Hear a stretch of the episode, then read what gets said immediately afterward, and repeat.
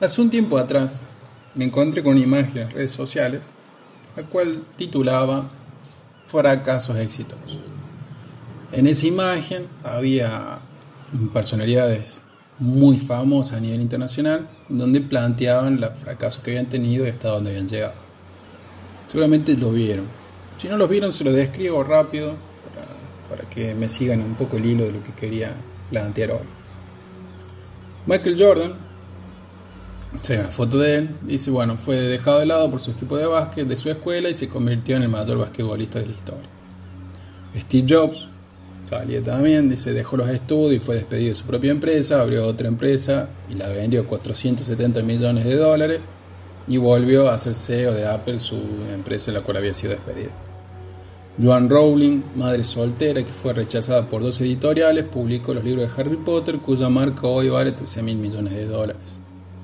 Walt Disney despedido en un comienzo del diario donde trabajaba por tener falta de creatividad. Bueno, después hizo todo lo que hizo, 33 Oscars, Disney World, todo lo demás. Albert Einstein no habló hasta los 4 años, los profesores pensaban que era un retrasado mental y terminó siendo el físico más influyente del siglo XX. Los Beatles, cuyas canciones fueron rechazadas en varias productoras y que bueno, que cambiaron, cambiaron la música para siempre. Y así hay varios casos más.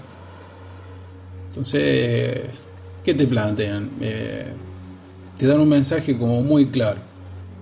Eh, estas personas fracasaron, insistieron con sus ideas terminaron siendo exitosas, millonarias eh, y todos los lujos que se pueden, se puedan dar. Entonces, como decir, no abandones tus sueños, los fracasos de hoy pueden ser un éxito mañana y puede ser el número uno lo que vos haces. Entonces, lo primero que veo en esto es que éxito y fracaso es una cuestión comercial. Cuando uno habla de éxito y fracaso, o por lo menos esta imagen, está planteando personas iluminadas, porque no creo que hayan sido las únicas personas que hayan intentado hacer algo y que hayan tenido sus ideas que las hayan llevado hasta, hasta un extremo, sino que son personas que han tenido en algún momento la constancia, la mentalidad y un poquito de suerte como para destacarse a nivel histórico, ¿no? Y que es acompañado con, bueno, con esto, con talento y, bueno, es exitoso. Ahora, ¿qué, ¿qué es ser exitoso o fracasado? Ellos son exitosos, nosotros qué somos. Entonces me tomé el, me tomé el tiempo de buscar la definición de fracaso. Fracaso, que dice, te da dos definiciones, resultado adverso en una cosa que se esperaba que sucediese bien. Mi proyecto ha sido un fracaso. Eso te pone como ejemplo. La otra es un suceso adverso inesperado. Sus fracasos sentimentales le llevaron a la convicción de que no había un infierno mayor que el matrimonio. Este es el ejemplo, no estoy diciendo el ejemplo que estoy leyendo.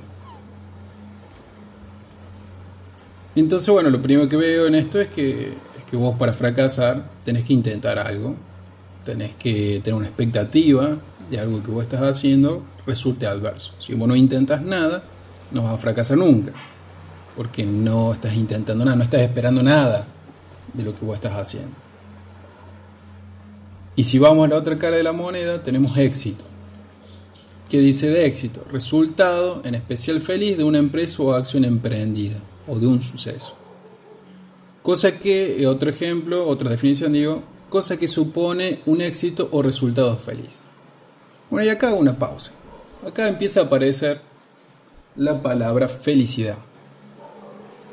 Entonces, eh, una persona exitosa es una persona que tiene un resultado feliz, o sea que hay algo que te alegra. Eh, las personas que yo nombré antes, ¿serán felices? Quizá uno dice, bueno, teniendo plata, ¿quién no es feliz? Bueno, yo vi el documental de Jordan, se los recomiendo que lo vean, está bastante interesante. Yo no soy del mundo del básquet, sin embargo lo vi y me, llamó la atención. En donde yo vi a Jordan como una persona para nada feliz. O sea, esa, esa fue mi sensación. Mi sensación fue de que era una persona con métodos cuestionables para mí, donde presionaba a todo el mundo al lograr un objetivo, de distintos modos Y se exigía a él y exigía a los otros.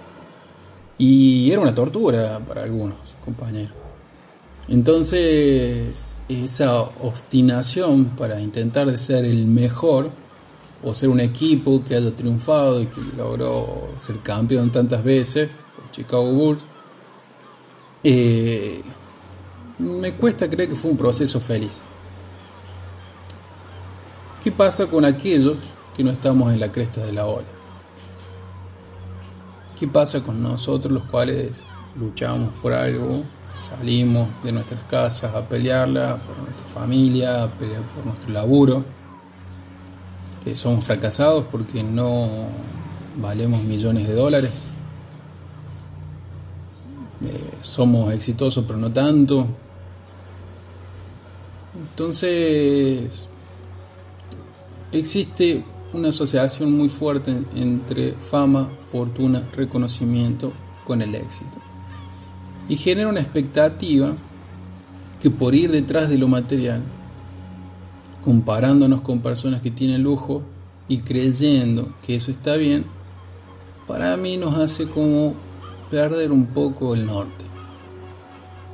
Recuerdo una grabación de Facundo Cabral, se los aconsejo. Facundo Cabral, músico también recitaba,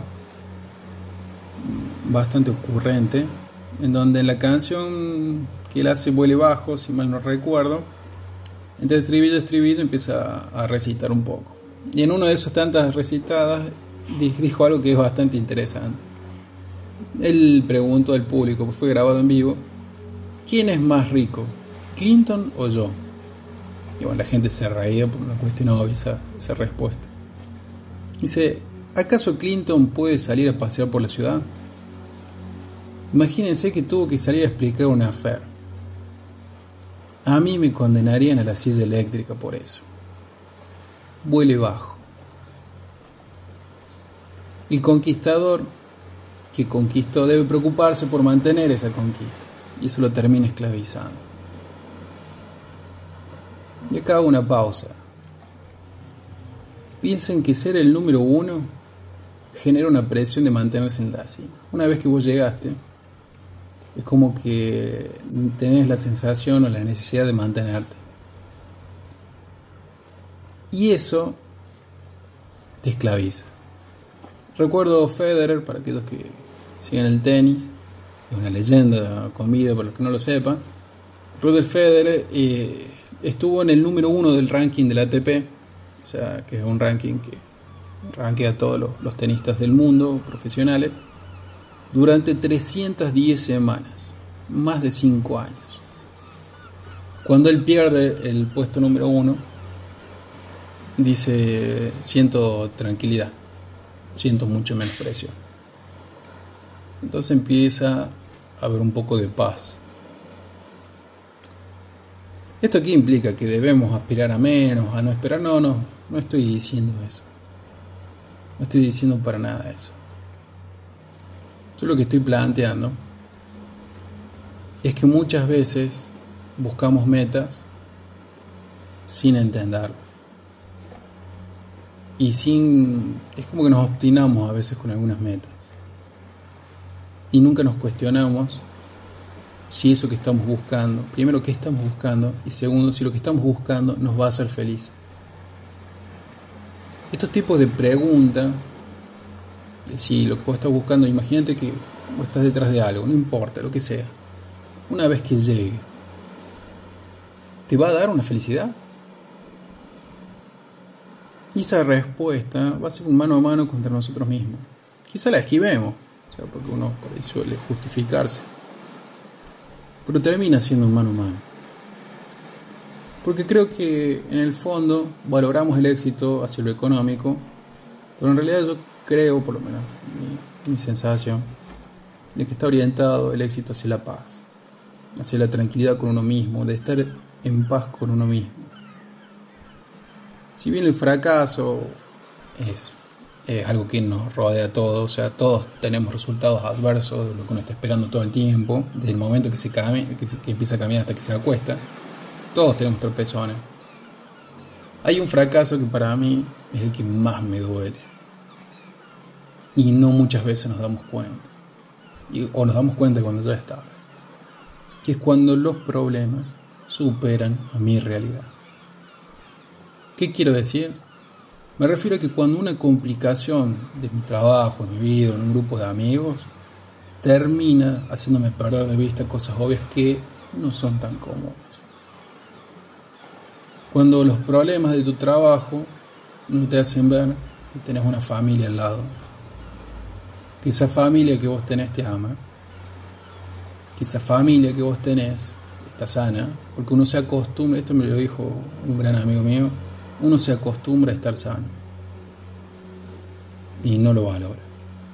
Y es así. Como uno se acostumbra a tener trabajo y no lo valora. Quizás no sea el mejor trabajo del mundo que vos tengas, pero tenerlo es algo importante. Siento que ese fracaso de perder el norte es perder de vista que los días pasan, que mis hijos crecen y que quizá no le dedique el tiempo necesario hoy. Siento que fracaso cuando estoy todo el tiempo esperando que pase el día y que llegue el fin de semana para poder descansar y al final uno no termina descansando nada y ya empieza el lunes y ya es diciembre y ya es febrero, marzo y es como una rueda que no se acaba. Pero así como me duele en eso, también saboreo el éxito. ¿Cuándo siento que yo tengo éxito en mi vida? Cuando termina el día y, veo a mis hijos dormir. Cuando yo los logro abrazar. Porque estoy en una etapa en la cual yo sé y soy consciente que lo voy a extrañar todo el resto de mi vida. Tengo hijos chicos, tres años y seis meses, o más chiquita, en el cual es una edad en, que la mayoría de los problemas se solucionan con un abrazo. Y que ellos lo único que quieren es que yo les dedique tiempo. Cuando me doy cuenta de esas pequeñas cosas y los veo correr y los veo crecer, digo, esto es ganar. De la misma manera que cuando veo que están mis padres conmigo, no es algo común, no es algo común. Siento que por ahí esta vida de adultos nos da excusas para alejarnos de nuestros hermanos, nuestros seres queridos, nuestros padres, amigos, y que el éxito llega cuando uno se da cuenta de que lo que uno tiene no es poco. No estoy hablando de lo material, obviamente, sino cuando vos te das cuenta de la cantidad de gente que te ama, no es poca. Quizás sacándolo un poco del personal y llevándolo laboral, el éxito para mí también es cuestión trabajo. Cuando la gente te reconoce por el simple hecho de, de que vos hagas lo que haces con el amor. Porque el amor en el trabajo o hacer las cosas con amor, dedicarle tiempo, este valioso tiempo que estamos hablando, dedicarle tiempo a algunas cosas es, y hacerlas con amor, eso se contagia. Y yo creo que en el fondo la gente lo reconoce. Creo que eso lo vuelve más genuino. Creo que lo verdadero se encuentra en esos momentos simples que puedo asegurar, sin conocerlo, estoy, lo estoy mandando a la tribuna lo que voy a decir, pero que todas estas personas exitosas con las cuales arranqué hablando están empapadas de dinero y termina, y esa circunstancia termina siendo que las cosas simples terminen siendo más difíciles de encontrar. No es tan fácil encontrar la sencillez cuando hay mucho exceso. Esa es mi, mi sensación. Quizá estoy siendo muy básico con mi análisis. Lo más seguro que sí. Pero si el día de mañana, este, esto está hecho para eso, para que mis hijos me escuchen. Y si mis hijos me preguntaran cuáles fueron mis mayores éxitos, yo hoy lo puedo decir con una mano en el corazón. Le diría que fueron aquellos momentos que entendí que el tiempo vuela y que en esa vorágine encontré un tiempito para, para mirarlos mientras dormía. Que cuando los acuesto, hoy con la edad que tienen, siempre los beso en la frente antes de acostarlos sin que ellos se den cuenta porque ellos ya están dormidos. Y en esos abrazos que uno les da, cuando se despierta en el medio de la noche, por más que esté cansado, son esos momentos en los cuales ese calorcito de tenerlo cerca me llena. Y que yo ruego, siempre que mi amor por ellos llegue a, a sus almas, y que les den cobijo una vez que sean grandes que ese amor que uno transmite les llegue y se le quede calcado en los huesos. Y que en algún momento ellos se van a sentir fracasados por parte un trabajo, un problema con amigos, novias, novios, un bochazo en un final. Eh, les diría que eso es parte de la vida y que cuestiones con las cuales uno va a lidiar. Porque recuerden que sufrir eso no es un fracaso, es la vida. Y que cuando ellos entiendan que tienen que tomar decisiones que los hagan felices y lo hagan pensando en su felicidad, será ahí cuando su padre sea 100% exitoso. Muchas gracias.